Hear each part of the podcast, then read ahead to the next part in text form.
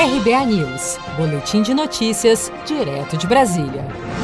O presidente Bolsonaro irá sancionar nesta terça-feira, 29 de setembro, em cerimônia no Palácio do Planalto, o projeto de Lei 1095 de 2019, que aumenta a pena para o crime de maus tratos a cães e gatos. A primeira-dama, Michele Bolsonaro, defendeu a sanção do projeto de lei aprovado no dia 9 de setembro no Senado.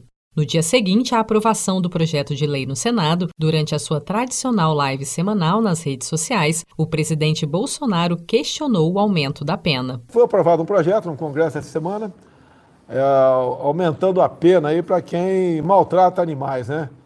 É, aumenta a pena para quem maltrata cão e gato. Já tem uma penalidade para quem maltrata outros animais, cão e gato. E vai chegar na minha mesa para vetar ou sancionar. Eu não tenho outra alternativa.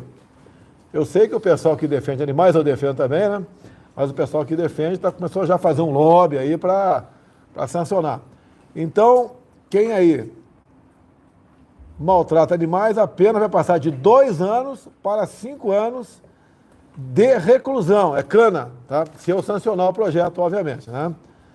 E agora, Gil, você acha que essa pena aqui de dois anos a cinco anos está é, tá excessiva, é justa, tem que ser maior, tem que ser menor? Eu te lembro, para quem abandona incapaz, um recém-nascido, tá? apenas de seis meses a três anos. Quem então faz um maltrata um cão ou gato passa de dois anos no mínimo a cinco anos. Pela proposta, a prática de abuso, maus tratos, ferimento ou mutilação a cães e gatos será punida com pena de reclusão de dois a cinco anos, além de multa e proibição da guarda do animal.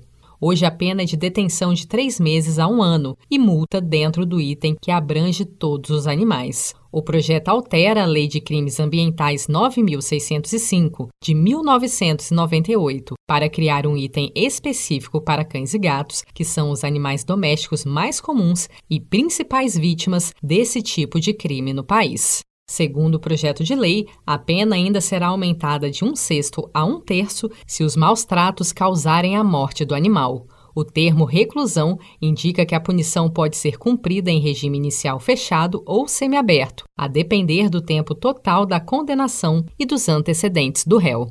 Seja para conquistar sonhos ou estar seguro em caso de imprevistos, conte com a poupança do Sicredi. A gente trabalha para cuidar de você, da sua família e proteger as suas conquistas. Se puder, comece a poupar hoje mesmo. Procure a agência Sicredi mais próxima e abra sua poupança. Sicredi, gente que coopera cresce. Com produção de Felipe Andrade de Brasília, Daniele Vaz.